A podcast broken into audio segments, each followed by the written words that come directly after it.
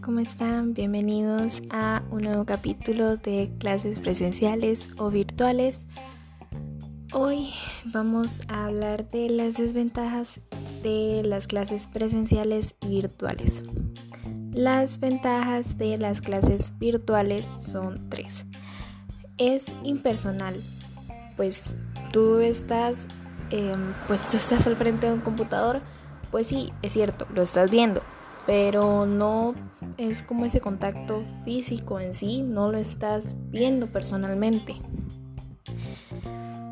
La mayoría de las veces en las clases, durante una clase o una videoconferencia, mucha gente no apaga el micrófono, así que siempre se escucha todo lo que hablan o todo lo que hacen en, este, en su casa o en lugar donde estén en la videoconferencia. Y en ocasiones, a veces, a la mayoría de los temas no se entienden, ya sea por eso mismo del, ruido o porque el profesor no tiene tanta, tanta oportunidad de detenerse para explicarle a cada uno. Y las desventajas de una clase presencial es que da demasiada presa estar sentado en un solo lugar. Pues lo que habíamos hablado Sí, las clases presenciales se extrañan mucho por las bromas, conversar y porque entiendes un poco más la materia. Pero a veces es muy aburrido y muy cansado estar sentado en un solo lugar mucho rato. Quiero terminar con este capítulo de, este podcast diciendo que para mí, eh, pues las dos clases son una manera de podernos aprender a trabajar nuevas habilidades, pero yo prefiero una clase presencial. Sinceramente, en lo personal, siempre me parece que es mejor una clase presencial porque da mejores resultados que a veces una clase virtual.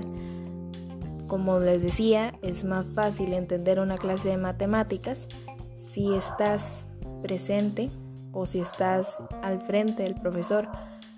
Es más fácil entender a veces las materias en una clase presencial que en una clase virtual, que están, muy, que están tal vez los dos o los tres grupos juntos y se hace demasiado escándalo y no puedes entender o no puedes escuchar bien lo que dice el profesor y no tienes tanto chance de detenerlo en una parte para que te explique mejor lo que no entendiste es un poco más complicado, pero con lo que estamos viviendo es una, es una muy buena manera de intentar sobrellevar las clases, a pesar de que a veces son más trabajos en las clases virtuales que presenciales. Pero sé que esto va a terminar y vamos a volver a las clases presenciales y las vamos a amar más de lo que la amábamos. Espero que les haya gustado estos tres capítulos y espero que intenten amar las clases virtuales y recordar lo que hacían en una clase presencial. Bye.